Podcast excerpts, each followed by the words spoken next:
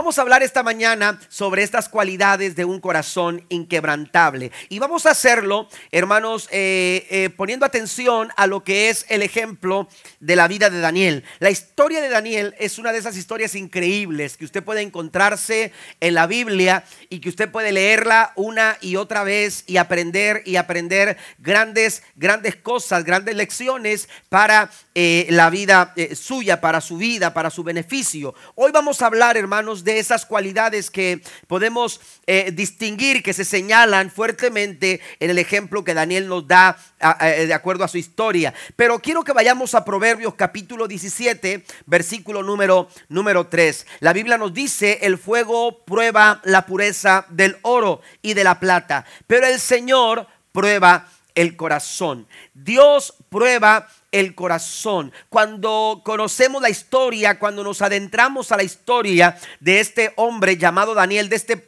hombre conocido también como el profeta Daniel, nos damos cuenta que es una historia donde eh, eh, pasa, hermanos, un periodo de prueba, eh, pasa diferentes situaciones que van llevándolo, hermanos, hacia el desarrollo de los propósitos y de los planes de Dios. Pero aun cuando estamos enfocados en la vida a cumplir los propósitos, propósitos y los planes de Dios, hermanos, no estamos exentos eh, de pasar por momentos complicados, por momentos de adversidad. La historia de Daniel nos, eh, la vemos, hermanos, en el trasfondo histórico en la que se nos señala que la nación de Israel había caído en una verdadera decadencia espiritual. Eh, el pueblo de Israel estaba viviendo una vida que no agradaba a Dios, una, una, conducta que Dios reprobaba. Dios estaba molesto con su propio pueblo porque habían caído en idolatría, habían caído en inmoralidad, habían caído también en la injusticia.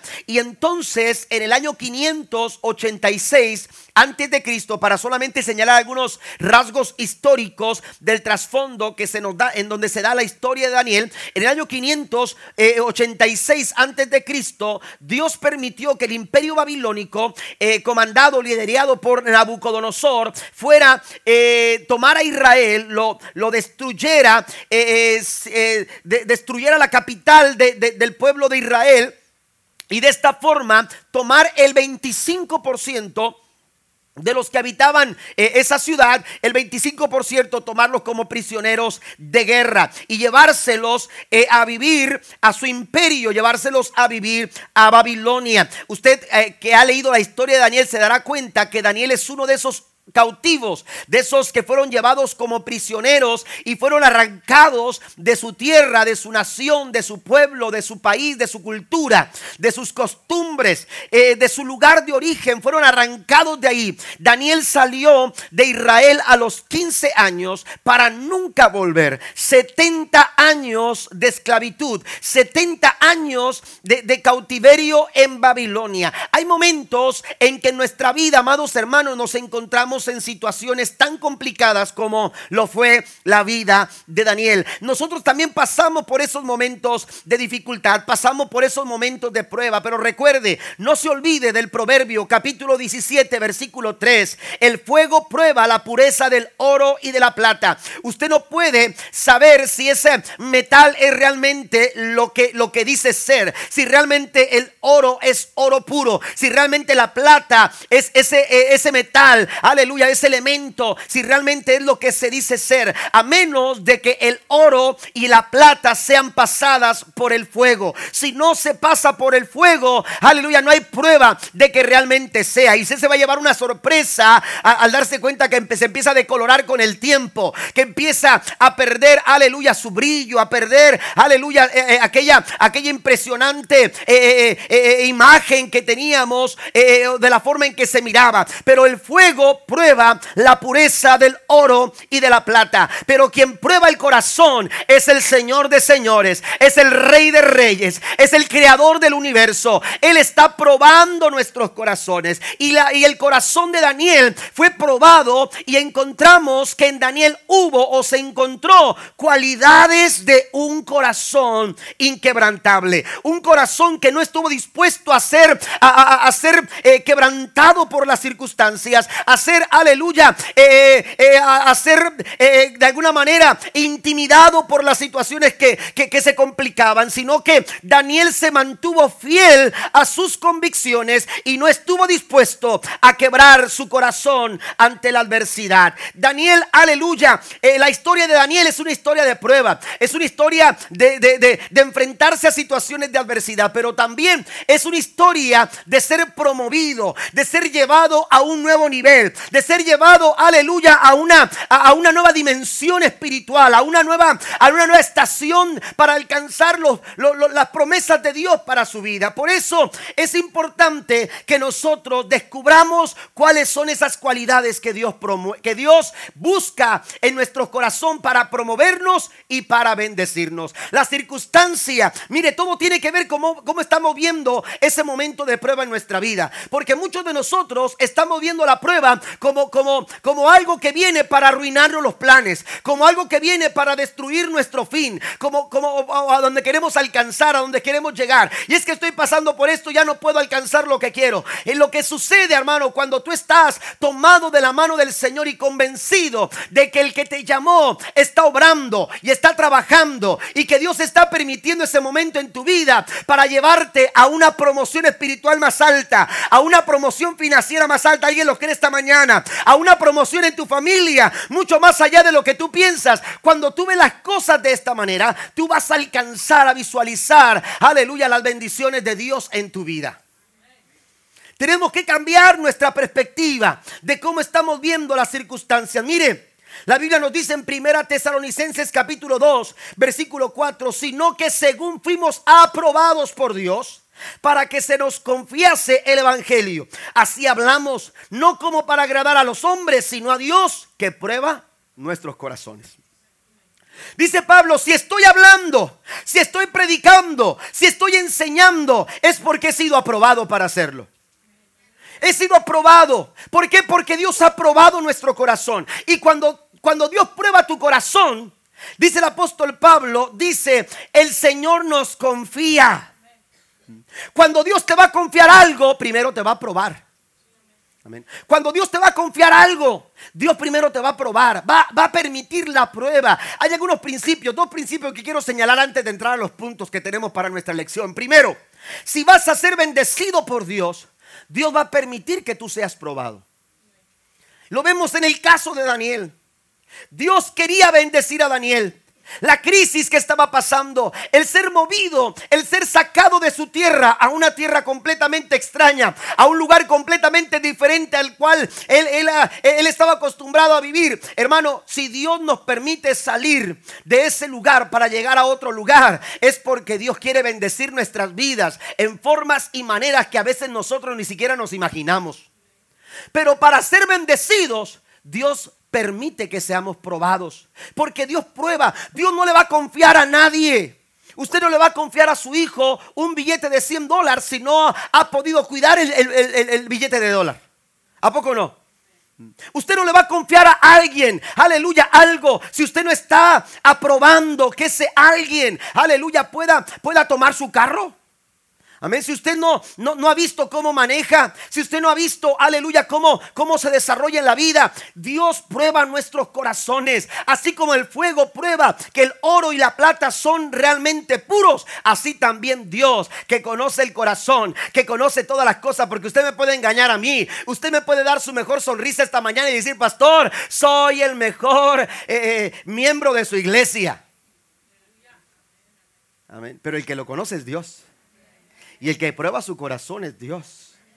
Por eso es importante saber, hermanos, que si Dios te va a bendecir, Dios va a permitir que tú seas probado.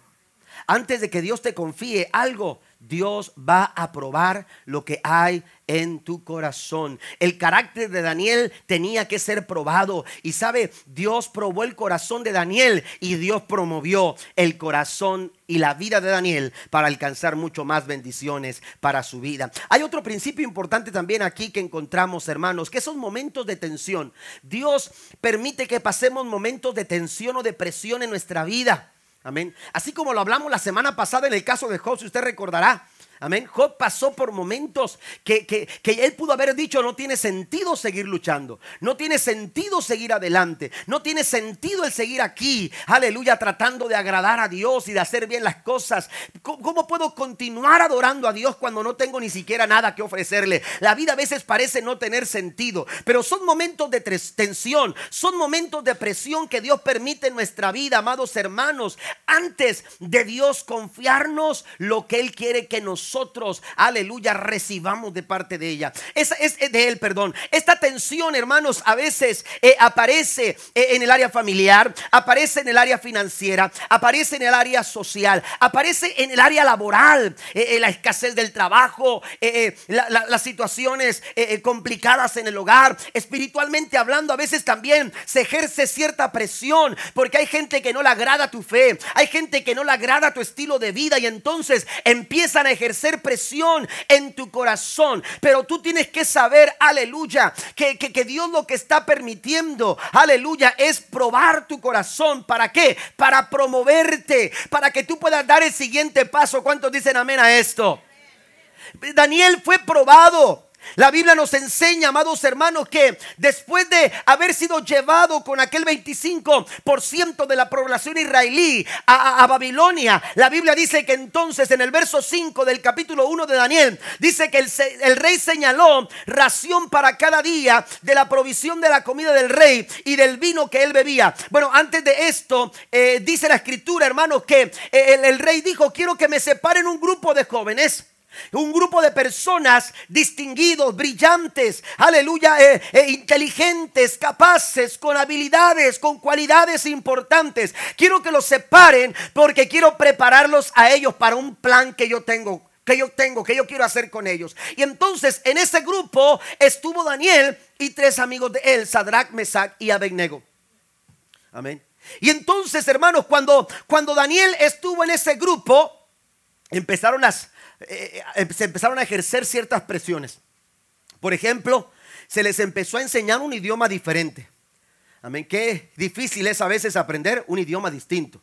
Amén. Si no, pregúnteme a mí. Que el inglés no se me pega. Oiga.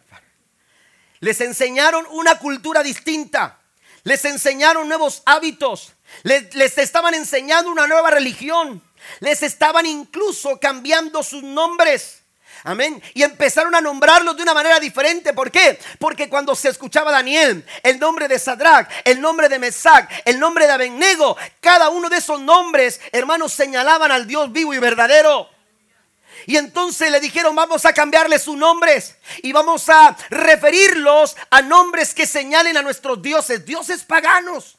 Y entonces no solamente les estaban enseñando un idioma diferente, sino que también los estaban empezando a nombrar de una manera distinta. A veces la sociedad ejerce una presión, aleluya, tal que empieza a, manifestar este tipo de cosas en nuestra vida. Y empiezan, aleluya, a querer conformarnos a los valores y costumbres y, formas y estilos de vida de acuerdo a los valores de este mundo. Pero nosotros tenemos que estar apercibidos y tenemos que estar alerta la Biblia dice que hasta les dijeron, vamos a separarles una ración, una ración, aleluya, de la comida que se le da al rey cada día.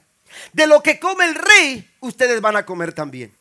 De lo que come el rey, ustedes también van a saborear de esos manjares que se les preparan al rey. Sin embargo, la Biblia dice en el verso número 8 del capítulo 1, y Daniel propuso en su corazón no contaminarse con la porción de la comida del rey, ni con el vino que él bebía, sino que pidió por tanto al jefe de los eunucos que no se le obligase a contaminarse. La palabra contaminarse en hebreo quiere decir pérdida de pureza. Daniel entendió, aleluya, que detrás de todo lo que el, rey babilonio, Nabucodonosor y todos sus líderes pretendían hacer con ellos, hermanos, era dañar el corazón, aleluya, dañar su pureza, dañar, su relación con Dios. Por eso dice la Biblia que, que él dijo, no me obliguen No me obliguen, aleluya, a faltar a mis convicciones. No me obliguen a hacer algo que no quiero hacer. No me, no me, no me ejerzan esa presión de querer agradar a los hombres cuando mi corazón, cuando mi alma, cuando todo mi ser, todo lo que quiere hacer es agradar al Dios único y verdadero, Jehová de los ejércitos. ¿Cuántos alaban al Señor? Porque para eso estamos aquí. Estamos aquí no para agradar al mundo. Estamos aquí no para agradar a los hombres. Estamos aquí no para vivir como vive el mundo. Estamos en el mundo, pero no somos del mundo. Nuestra identidad es una identidad completamente distinta. Porque hemos sido nuevas criaturas. ¿Cuántos alaban al Señor? Dios nos ha hecho una nueva criatura. Tenemos una identidad. Y si a alguien tenemos que parecernos, es a Cristo, el Hijo de Dios. No quiero perder mi pureza. Mire, tres razones que menciono rápidamente, solamente las menciono, por la que Daniel se negó a cumplir aquí esta situación de comer de la comida del rey. Lo hizo por una razón de salud. Amén. Por una razón de salud. La comida del rey no era saludable, no estaba acorde a la dieta de un judío. También lo hacía por una razón cultural. Aleluya. Hay cuestiones o costumbres, hermanos. Aleluya, que aunque son costumbres, costumbres y, cuestiones de cultura de algunas sociedades, hermanos, si esas culturas o esas costumbres, hermanos, están en contra de nuestros principios, no podemos nosotros practicarlas. Amén. No podemos nosotros llevarlas. Es que es costumbre, es que es cultura. Si esas culturas y esas costumbres, hermanos, no están agradando a Dios, no honran al Señor, no pueden ser parte de nuestra vida no pueden ser parte de nuestra vida. Y Daniel renunció a participar de esos alimentos porque en, cuestión de salud, en cuestión cultural, pero también había una, una razón espiritual. Aleluya, por la cual Daniel dijo, no me obliguen a, a comer, aleluya, de ese alimento que se le da al rey. Vivimos momentos de presión frente a una sociedad que continuamente, aleluya, busca influenciar en nuestra forma de vida. Estamos viviendo, hermanos, momentos en los que la gente, hermanos, allá en los, en los, en el Congreso, la gente en el Senado, la gente, aleluya, eh, eh, en esos lugares donde están eh, queriendo, aleluya, establecer leyes o, o, hacer, aleluya, algunas, algunos cambios a las leyes, hermanos, están buscando acomodar, aleluya, una forma de vida, un estilo de vida completamente distinto a lo que nos dice la palabra del Señor que nosotros podemos, podemos vivir. Aleluya, ese, ese, ese, entre comillas, aleluya, e, esa, esa cuestión de tolerancia. Aleluya, quieren que seamos tolerantes. Aleluya, que, que, que tratemos de vivir la vida. Aleluya, entendiendo que las cosas son así y que no podemos vivir de otra, que no se puede vivir conforme a lo que dice la Biblia. La, la palabra del Señor nos dice, cielo y tierra pasarán, pero mi palabra no pasará. Esta palabra no ha perdido relevancia. Esta palabra sigue siendo viva y sigue siendo eficaz y sigue transformando corazones. Alguien dice amén a esto. Dios sigue cambiando vidas. E, este es el mapa que necesitamos. Esta es la guía, la dirección que, que, necesitan nuestras familias, que necesita nuestra sociedad. Sin embargo, se están ahora mismo, hermanos, promulgando leyes que van en contra, aleluya, de los planes y de los, de los, de los, de los, de los preceptos bíblicos, de los valores bíblicos. Y todo eso ejerce presión. Hay, grupos que no les gusta tu fe. Hay, hay, grupos, aleluya, actualmente en la sociedad que no les gusta tu alabanza, que no les gusta que tú ores, aleluya, que no les gusta que tú busques la voluntad del Señor, que no les agrada. Se sienten incómodos por el estilo de vida que tú vives. Esa sociedad, e, e, ese ambiente, ese era el trasfondo en el cual se movía Daniel. Pero Daniel mantuvo un corazón inquebrantable. Daniel se mantuvo inquebrantable. Aleluya, lo mismo que el Señor espera de cada uno de nosotros. Dios espera que tanto tú como yo nos mantengamos con un corazón inquebrantable. Pero para hacerlo tenemos que poner atención a cuatro cualidades que Dios ama para bendecir la vida de las personas. Número uno, la primera cualidad, hermanos, es integridad. La primera cualidad es integridad. Dios bendice a los corazones íntegros. El corazón de Daniel se mantuvo íntegro. Nunca olvidó quién era. Él dijo, ¿me puedes cambiar mi dirección postal? Amén. Él, dijo, ya, ya, no tengo mi dirección anterior, porque antes vivía eh, en Jerusalén, antes vivía en tal dirección, ahora ya no vivo allá, ahora vivo en Babilonia, ahora, ahora vivo en el palacio del rey. Sin embargo, aleluya, la Biblia nos enseña que Daniel se mantuvo íntegro, porque nunca olvidó quién era. Aleluya, me puedes cambiar mi ropa, me puedes cambiar mi dirección, me puedes cambiar hasta de nombre, pero no puedes cambiar mi corazón. No puedes cambiar mi corazón. Yo me mantengo, aleluya, eh, eh, eh, firme en quien yo soy. Mire, la integridad no es lo que haces. Hay personas que piensan que se es íntegro por lo que se hace. No, no, no. La integridad no es qué es lo que hace. La integridad es quien tú eres. La integridad es quien tú eres. Y Dios busca personas que sean íntegras. Que no permitan, aleluya, ser profanados que no permitan, aleluya, eh, eh, que, ser contaminados. Yo les he dicho a ustedes, hermanos, eh, hay, personas que de pronto quieren venir a la casa y, hacer lo que uno no permite en casa. por ejemplo, que se tome, que se fume, que se esto. Usted tiene que decir, esta, esta, en esta casa no se fuma, en esta casa no se toma. En esta casa, en esa hielera no se ponen, no se ponen este, botellas de vino ni de cerveza a enfriar. Usted no puede permitir que alguien venga a su casa y hable malas palabras. El Daniel dijo, no voy a permitir que se profane. No voy a permitir que se contamine. No voy a permitir esto. Aleluya. ¿Por qué? Porque yo sé quién soy. Yo soy un hijo de Dios. Mire lo que dice Romanos capítulo 12, versículo 2. No imiten las conductas ni las costumbres de este mundo. No pueden conformarse, dice otra versión. La, otra versión dice, no se conformen. Amén. No se pueden amoldar, no se pueden acoplar a este tipo de costumbres o de conductas del mundo. Dice el apóstol Pablo, más bien, dejen que Dios los transforme en personas nuevas al cambiarles la manera de pensar. Entonces aprenderán a conocer la voluntad de Dios para ustedes, la cual es buena, agradable y perfecta. Hay dos opciones. O te conformas o te transformas. La presión o te conforma. La presión en el trabajo, la presión en la casa, la presión en, eh, eh, eh, en la vida, o te, o te conforma, o te hace una... Ah, ya, ya qué. Ni modo, así me tocaba. No, no. O te conformas o te transformas. Dios espera que seas transformado.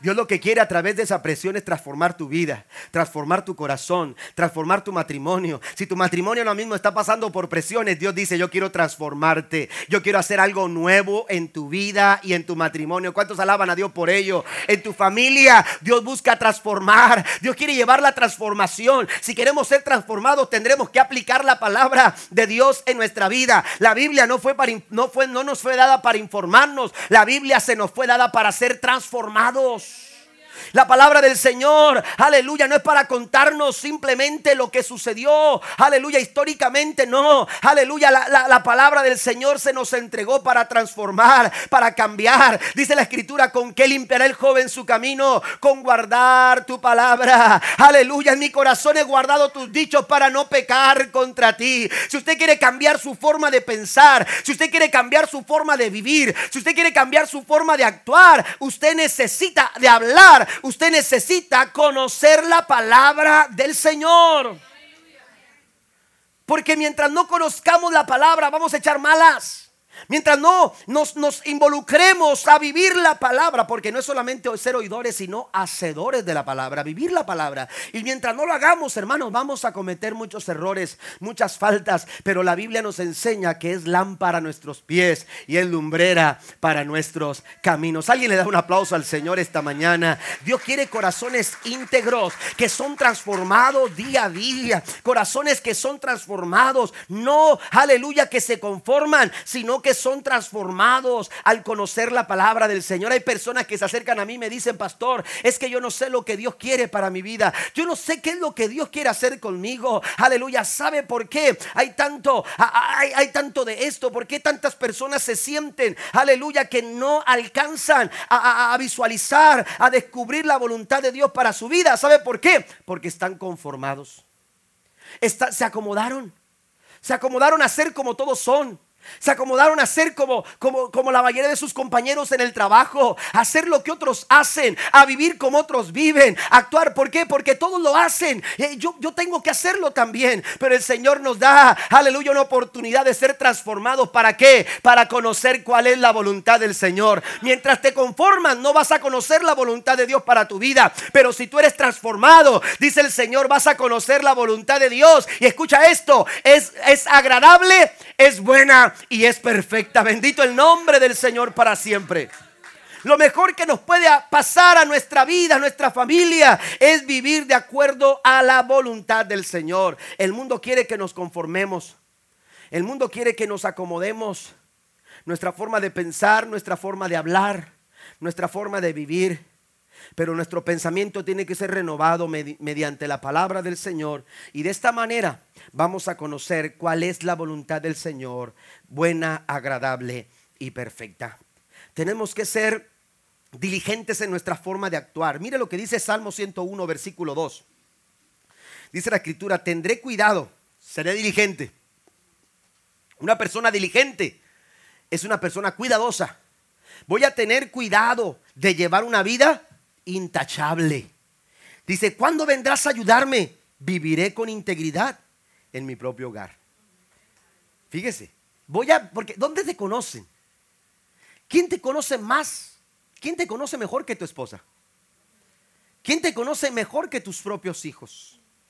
Podemos aparentar, hermanos, en todas partes, menos en casa. Porque en casa, hermanos, todos nos conocen. En casa saben quiénes somos, nuestros arranques. ¿Usted quiere conocer al pastor? Pregúntale a la pastora. Pregúntale a la pastora. ¿Me entiende? E, en casa dicen que una ocasión estaban, estaban velando un cuerpo de un padre. Eh, había fallecido este, el padre de una familia y la esposa y los hijos. Estaba, estaban ahí sentados en la primera fila y y llorando la pérdida de su esposo y, la esposa estaba ahí y al lado de ella estaba el mayorcito de los niños de, los niños de ella y la abrazaba y la consolaba y, mientras estaba ahí una, eh, un compañero del trabajo, oiga, traía una, una, hoja llena de palabras. Eh, muy bonitas para su ex compañero que había fallecido y entonces empieza a hablar maravillas de él y empieza a decir, no, es que quien conoció a fulano de tal sabrá que Oiga, y empezó a decir esto y empezó a decir aquello. Y la señora estaba llorando cuando de repente volteó y, y le dice al mayorcito, asómate si es tu papá porque...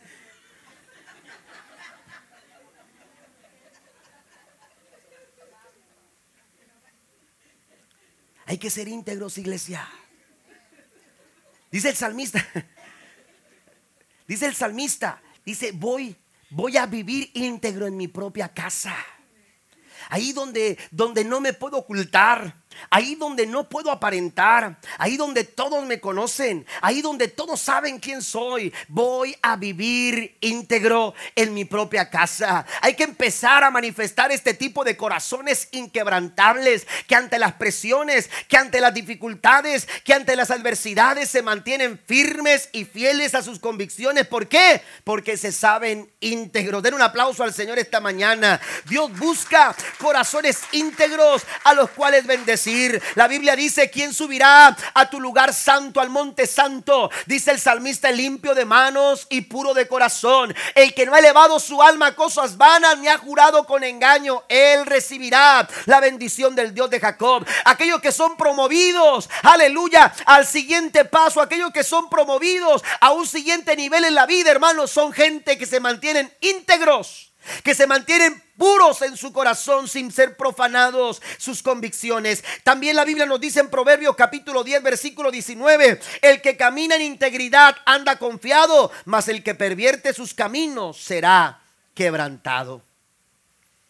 La palabra íntegro quiere decir completo, quiere decir entero.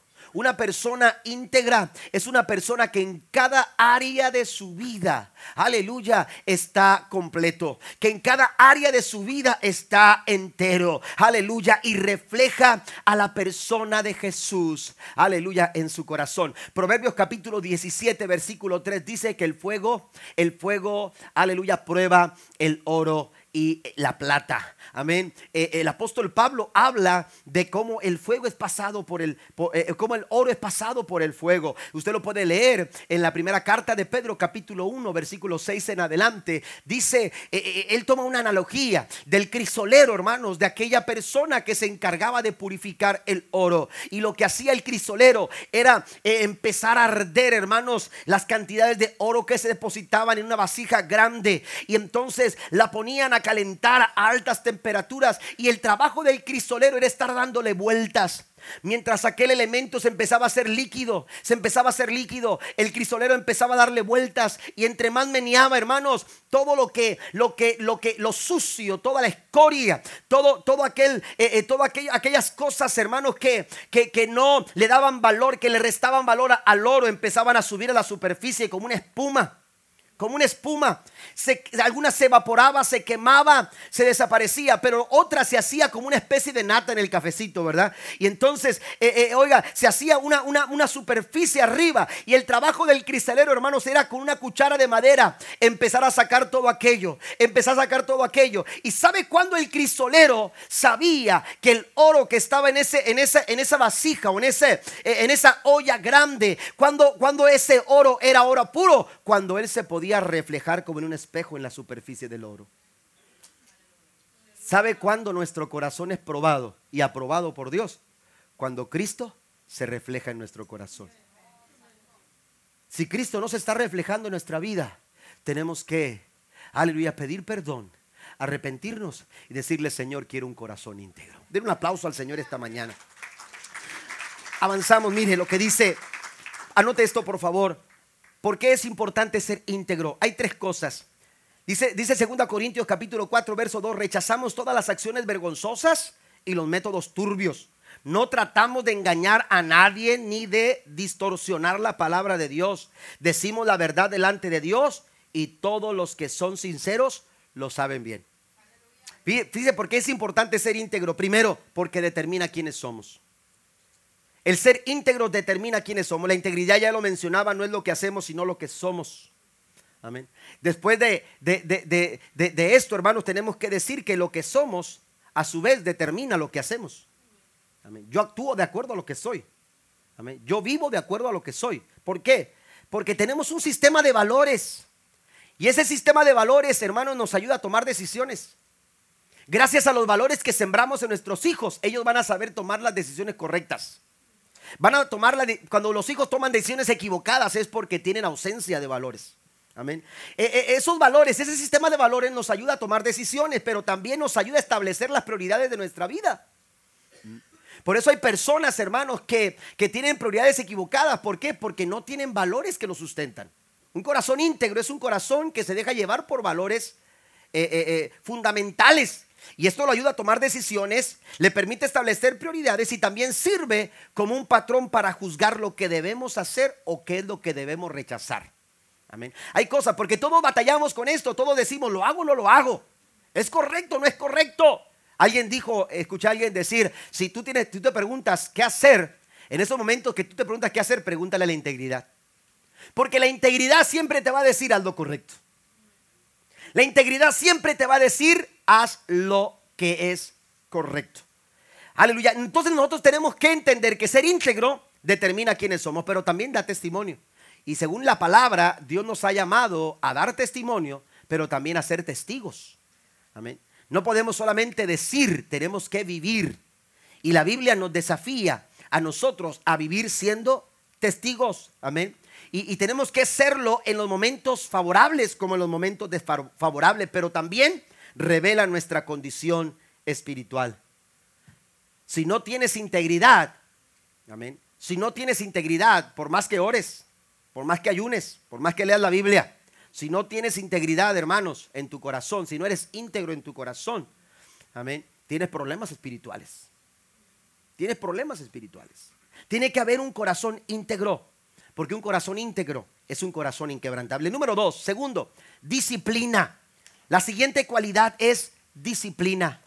Eh, Daniel el profeta manifestó un corazón inquebrantable porque fue un hombre, amados hermanos, capaz de autodisciplinarse. Controló su vida de acuerdo a disciplinas. Mire, esta era la oportunidad. 15 años. 15 años tenía Daniel cuando llegó a, Babilonia. Y era la oportunidad que quizás cualquier joven estaba esperando a esa edad. ¿Para qué? Para hacer lo que, soltarse de las reglas, soltarse de las normas que, mire, un muchacho judío era considerado adulto a los 12 años. Pero ¿sabe por qué? Porque a esa edad ellos tenían que aprender, era trabajo de los padres, enseñarle a los hijos, hermanos, cada una de las leyes cada una de las leyes que Dios había dado al pueblo de Israel. Para los 12 años, ellos no se sabían los 10 mandamientos que usted batalla para aprenderse. Ellos se sabían, hermanos, arriba de 500 leyes a los 12 años de edad. No solamente los 10 mandamientos. Conocían cada una de las leyes que Dios, hermanos, había entregado a Moisés. Amén. Eh, eh, porque a veces no solamente, ah, es que esos son los diez mandamientos. Bueno, vamos a la palabra. Hay más mandamientos en el Nuevo Testamento. Amén. Hay, leyes, normas, preceptos que Dios está buscando que nosotros cumplamos. Están ahí para ser obedecidos. Amén. Y entonces, eh, este muchacho Daniel ya tenía 15 años y, ya estaba, hermanos, era, era, un muchacho que conocía la ley al pie de la letra. Y cuando él se sale de casa, cuando él, o cuando él lo sacan de casa, cuando no están sus padres para decirle, Danielito, o el papá, Daniel, ven para acá. Ya no estaba ni papá ni mamá. Él pudo haber dicho, esta es mi oportunidad. Es la oportunidad de, soltarme de las reglas, soltarme de las normas. Sin embargo, hermanos, porque hacerlo, hacer lo que todos hacen es muy fácil. Hacer lo que todos hacen es muy fácil. Cualquiera se puede dejar llevar por la influencia de la multitud. Es fácil aprender lo que otros hacen, pero no siempre lo que otros hacen es lo correcto. No siempre lo que otros hacen es lo mejor. No siempre, oiga, a mí no se me olvida cuando mamá nos decía, ah, sí, ¿y por qué lo hiciste? No, pues que fulanito, ah, sí, y si él se avienta un pozo, también tú te avientas. Clásico, ¿no? ¿Y ahora no lo usted también? ¿Verdad que sí? Es clásico de los padres. Pero cuánta razón tenían cuando nos decían, no haga lo que otros hacen, porque no siempre lo que otros hacen es lo que conviene. Eh, eh, es lo que, es, lo que es, es, correcto. Tenemos que entender, amados hermanos, a dejarnos llevar por los valores que Dios ha establecido en nuestra vida. Pero para poderlos hacer, hermanos, tenemos que tener disciplina. Mire, el problema no es llegar, el problema es mantenernos. Porque cualquiera llega, pero no cualquiera se mantiene. Para mantenernos a donde hemos llegado, que hemos batallado, que hemos, que hemos luchado por alcanzar, a formar esta familia, a establecer este matrimonio, a establecer la iglesia. Oiga, eh, esto, esto eh, nos, eh, nos, nos, nos, ha costado y hemos llegado, pero no podemos flaquear, no, no podemos. Ah, es que ya tenemos buen grupo, ya, ya, ya estamos, ya, ya tenemos lo que queremos, ya alcanzamos. No, tenemos que mantenernos, aleluya, entendiendo que para hacerlo tenemos que ser disciplinados. ¿Está conmigo? Tenemos que mantenernos en disciplina. Tenemos, no podemos relajarnos. Daniel no solamente estuvo, dispuesto a no olvidar lo que era, sino que también estuvo dispuesto, amados hermanos, a disciplinarse. Y él fue un muchacho disciplinado. Aleluya. Daniel es muy disciplinado a pesar de sus 15 años. Dice Romanos capítulo 6, versículo 13. No dejen que ninguna parte de su cuerpo se convierta en un instrumento del mal para servir al pecado. En cambio, entreguen completamente a Dios, porque antes estaban muertos, pero ahora tienen una vida nueva. Así que usen todo su cuerpo como un instrumento para hacer lo que es correcto para la gloria de Dios. Yo tengo que ser disciplinado con lo que escucho. Tengo que ser disciplinado con lo que veo. Tengo que ser disciplinado con lo que hablo. Tengo que ser disciplinado con lo que, con, lo que toco, a dónde ando, los caminos que ando. Tengo que disciplinar mi, vida. Aleluya. Hay disciplinas espirituales que nos van a ayudar a mantenernos eh, eh, firmes en la fe. La oración. Aleluya. El ayuno. La lectura bíblica. Asistir a la iglesia. Aleluya. Usted no puede eh, mantenerse firme si usted está dejando de congregarse en la iglesia, si usted no puede mantenerse firme, si usted no está orando, usted no puede permanecer, permanecer firme si usted no está leyendo la palabra del Señor, si usted no está ayunando, si usted no está conviviendo. Mire, la, la ofrenda y los diezmos son disciplinas espirituales que nos ayudan a estar al día con Dios.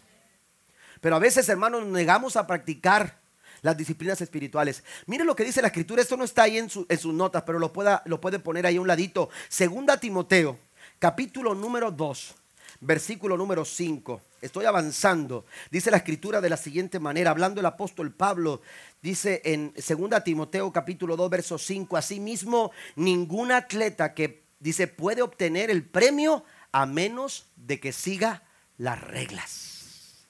Ningún atleta, amén. Usted puede ver a muchachos que sobresalen en la, high school, que sobresalen en el colegio, que sobresalen, oiga, y la NBA, la NFL, eh, los equipos de fútbol, soccer en el mundo, se pelean por, por ficharlos a muy temprana edad. ¿Por qué? Porque están, están mostrando eh, una, una, una, una, capacidad innata, un buen juego, una buena práctica del deporte. Y, ellos invierten en ellos y en sus familias para, para tenerlos en sus equipos y hacerlos grandes estrellas. ¿Y cuántos de todos ellos, hermanos, cuántos de todos ellos se vienen abajo. ¿Por qué? Porque no mantuvieron la disciplina porque les gustaba más las fiestas, porque, porque les gustaba más eh, el relajarse y no llegaron a ser todo lo que ellos pudieron haber llegado a ser por falta de disciplina. Pablo dice, ningún atleta puede recibir el premio si no cumple con todas las reglas. Usted no va a ser promovido, usted no va a ser bendecido si usted no está disciplinando su vida, aleluya, para agradar a Dios en todo lo que usted hace. ¿Alguien dice amén a esto? Se necesita integridad para tener un corazón inquebrantable, pero también se necesita disciplina. Número tres, la tercera cualidad, hermanos, es valor. Él estaba dispuesto a mantener quien era, a no olvidarse de quién era. Él estaba dispuesto a autodisciplinarse a no relajarse, pero también estaba dispuesto a mantenerse firme. Pero para lograrlo, él necesitaba valor, una gran cantidad de valor. Amén. Vuelvo a decirlo, es fácil hacer lo que todos hacen. Es fácil dejarse llevar por la corriente. Amén. Y terminar haciendo lo que todos hacían. Y, la Biblia nos dice en Daniel capítulo 3, por ejemplo, se nos da el caso de los tres jóvenes hebreos, Sadrach, Mesaya, Begnego. Amén. Que estaban en medio de una multitud cuando se les convocaron, eh, de acuerdo a lo que había eh, dicho el edicto, que tenían que adorar una estatua que Nabucodonosor había levantado. Y el que no la adorara al sonar la música, si no se arrodillaban ante ella, había un horno de fuego, aleluya, que los estaba esperando para morir dentro de él, quemados, completamente quemados. Y entonces resulta, hermanos, que cuando, que cuando se escucha la música, que cuando se escucha el sonido de la música, todos se inclinan ante la estatua que Nabucodonosor levantó, excepto Sadrach, Mesach y Abednego. Amén. ¿Por qué no lo hicieron? Porque fueron valientes.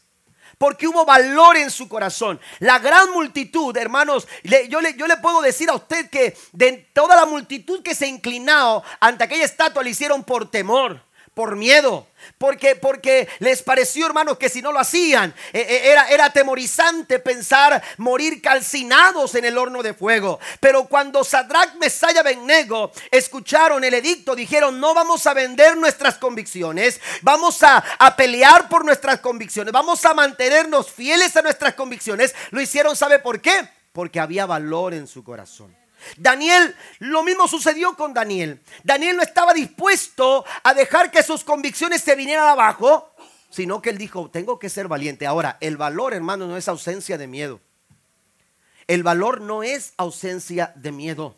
Todos enfrentamos temores, todos enfrentamos, todos tenemos miedos, pero cuando tú avanzas a pesar de tu miedo, cuando tú avanzas a pesar de, de, saber que lo que te estás enfrentando es una situación complicada, es una situación intimidante, es una situación atemorizante, decía el salmista David, aunque un ejército acampe contra mí, no temerá mi corazón, aunque contra mí se levante guerra, yo voy a estar, voy a estar confiado, me voy a sentir seguro, aunque me sienta amenazado, aunque me sienta atrapado, aunque me sienta acosado por las circunstancias y presionado por las situaciones, no voy a dejar de avanzar porque sé que tú estás de mi lado. A iglesia mayor es el que está con nosotros, mayor es el que está con tu familia, mayor es el que está con tu matrimonio, mayor es el que está contigo, que el que está en contra de ti. Den un aplauso al Señor esta mañana. Tenemos que avanzar. No tenemos por qué acobardarnos. No tenemos por qué atemorizarnos. Hay que seguir adelante. David decía, aunque ande por valle de sombra y de muerte, no temeré mal alguno, porque tú estarás, estarás conmigo. Es fácil hacer lo que otros hacen, pero cuando tú tienes valor, aleluya, tú estás desafiando aún aquellas cosas que, que todos hacen. No todo lo, no, todo lo que hace la gente, hermanos, es, es correcto. Hay una multitud, yo recuerdo que cuando estaba en la escuela tenía un maestro que, oiga, me daba me daba un golpe en el hígado cada vez que hacía esto el maestro. Porque yo me esforzaba por sacar una buena calificación en mis, en, mis exámenes. Y, el maestro decía, el maestro decía, eh, eh, vamos, vamos a ver las, las, las a revisar el, el, el, ejercicio que hicimos. Y, y, a ver, ¿cuántos tienen eh, eh, eh, esta respuesta en, esta pregunta. Y oiga, y, levantaban la mano y dice, bueno, esa es la correcta. Y decía, ¿cómo es la correcta? Yo tengo otra respuesta. No, no, no. Si todos la tienen así es porque es la correcta. Así decía el maestro. Y oiga, y me ponía de pie. Yo, no, no, no es cierto. Eso está mal. ¿Qué tal si todos están equivocados? Y, esta es la correcta. Y oiga, me dice, no, no, siéntese. Esta no es la correcta. La correcta es la que tienen todos. Oiga, eso me daba un golpe en el hígado tremendo porque yo quiero hacer bien mi trabajo. Amén. Pues resulta, hermano, que no todo lo que la gente hace es lo correcto. Lo que realmente es correcto es aquello que se nos dicta en la palabra del Señor. En mi corazón he guardado tus dichos para no pecar, para no fallar. Jesús le dijo a sus discípulos, vosotros erráis porque ignoráis lo que dice la escritura. Esta palabra, amados hermanos, nos guía por el buen camino. Esta palabra nos dirige por el buen camino. Hay un camino de paz, hay un camino de bien, hay un camino de bendición, pero ese camino está preparado para aquellos que viven en integridad, con un corazón disciplinado y un corazón valeroso. Hay que mantenernos firmes. Miren lo que dice Éxodo capítulo 23 versículo 2. No te, lleve, no te dejes llevar por la mayoría en su maldad.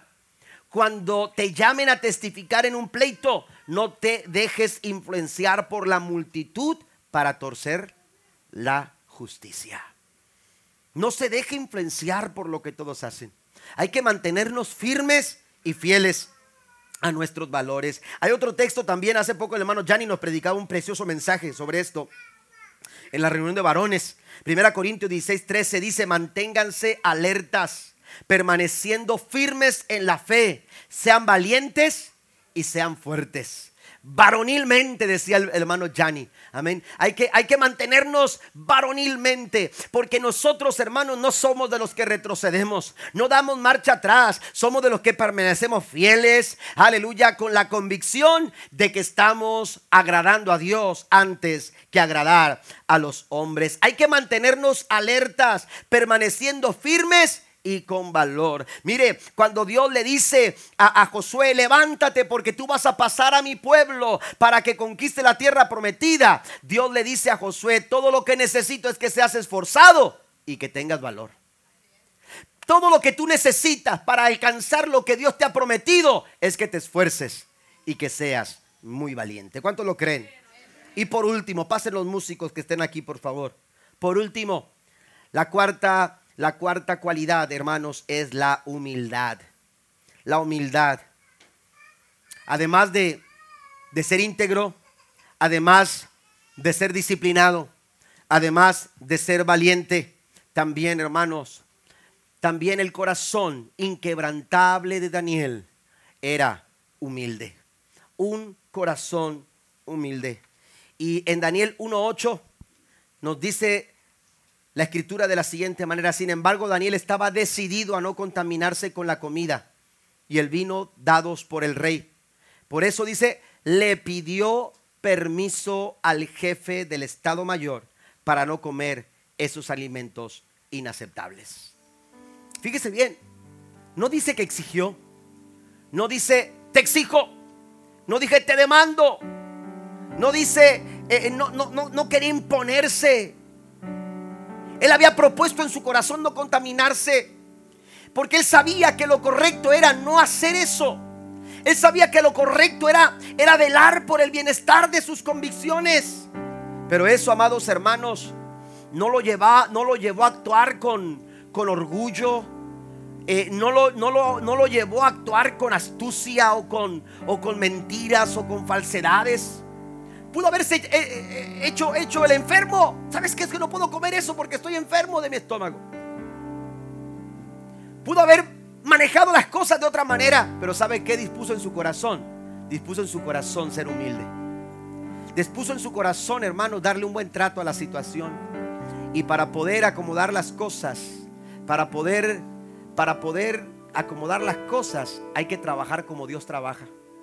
Hay que trabajar como Dios trata. Como Dios te ha tratado a ti.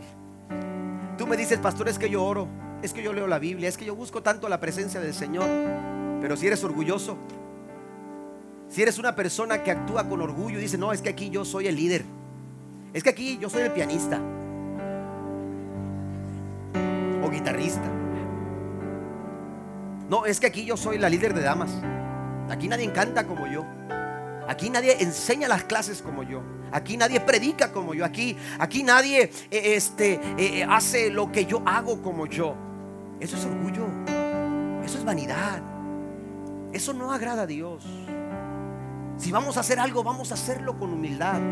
Porque ahí se mueve Dios. Dios se mueve en la humildad. Dios se mueve con los corazones humildes. ¿Y sabe quiénes promueve Dios? A la gente humilde.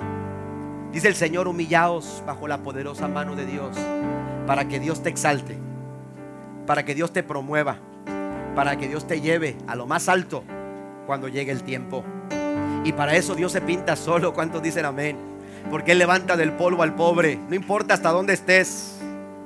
No importa en dónde te encuentres ahora. Quizás te sientes en el polvo, sientes que has bajado a lo más, a lo más bajo. El Señor dice, si tú estás dispuesto a manifestar este tipo de cualidades, yo te levanto para sentarte en la silla de príncipes con los príncipes de mi pueblo. Den un aplauso al Señor esta mañana. Dios promueve los corazones humildes. Dios promueve el corazón de personas, aleluya, humildes. La Biblia nos dice que Jesús fue humilde y Él espera que nosotros seamos humildes. La Biblia dice, humíllense. Si se humillar mi pueblo sobre el cual mi nombre es invocado, oraren y buscar en mi rostro y se convirtieren de sus malos caminos. Dice, porque, dice, dice, yo iré desde los cielos, perdonaré su pecado y voy a sanar su tierra. Dios está listo para promoverte. Pero a veces el corazón, nuestro corazón no quiere humillarse.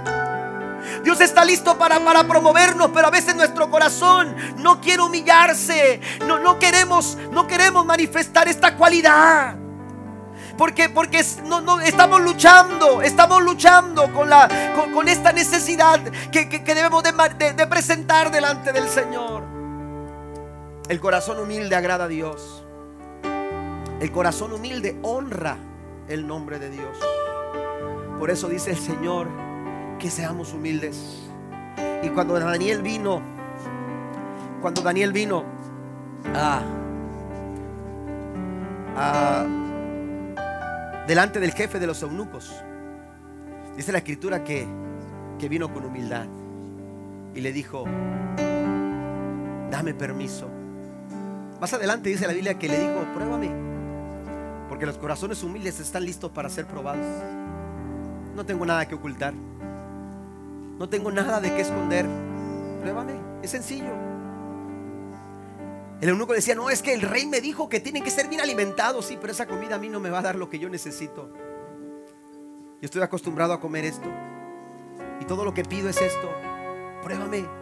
Dice la escritura que después de algunos días, después de algunos días, cuando se presentaron Daniel, Sadrach, Mesac y Abednego.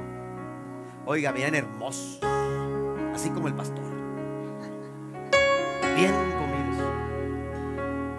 bien fortalecidos, bien bendecidos. Porque ahora sí decimos, no, oiga, pastor, está bien bendecido. Ya no le queda la ropa. está muy bendecido.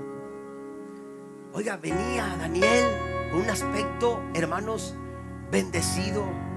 Porque el corazón humilde, el corazón sencillo, mientras que al corazón altivo el Señor lo mira de lejos, al corazón contrito y humillado el Señor no lo desprecia. Y cuando tú vienes con humildad de corazón, el Señor bendice esa, esa cualidad en tu vida. Dios sabe bendecir a los de corazón humilde. Y pidió permiso. Él sabía, amados hermanos, que Dios estaba de su parte. Por eso se acercó. Él no tenía miedo de que, de que el líder, el jefe de los eunucos le dijera, no, no, no, no, no no lo puedo hacer. Porque él se había ganado el favor de la gente. Y es que cuando tú eres humilde delante del Señor, Dios te va a dar favor con las personas. Dios te va a dar favor con las personas. Cuenta el hermano Joel Austin que cuando ellos, su papá era pastor en Houston, apenas comenzaba la iglesia, era una iglesia muy pequeñita. Dice que cuando su papá eh, eh, era, era el pastor de esa iglesia pequeñita, tenía un carro que daba tristeza. Dice cuando, cuando dice a nosotros no nos gustaba que se subiera al freeway porque no podía avanzar. Y cuando iba a subirse al freeway, dice, traía un montón de carros detrás de él. Y, y, le pitaban y le decían, quítate, estás estorbando. Pero ahí iba mi papá con su carrito. Iba papá con su carrito. Y a mí me daba mucho coraje porque, porque le gritaban tantas cosas a mi padre. Y yo esperaba que mi papá les dijera, le dijera, eh, pues bríncate o vete por otra parte o vete por otro camino. Pero papá les bendecía. Y papá les bendecía. Y papá les bendecía. Y dice, a mí me da mucho coraje. Joel Austin, el pastor Joel Austin, dice, a mí me da mucho coraje que papá tomara esa actitud. Y un día le dije, papá, ¿por qué no le respondes como se debe? Dijo, hijo, tú no sabes si algún día ese que te dijo en ese carro lo que dijo, tú no sabes si algún día va a ser miembro de nuestra iglesia. Y ahora el pastor es Joel Austin. Y es el pastor de la iglesia más grande en Houston, Texas.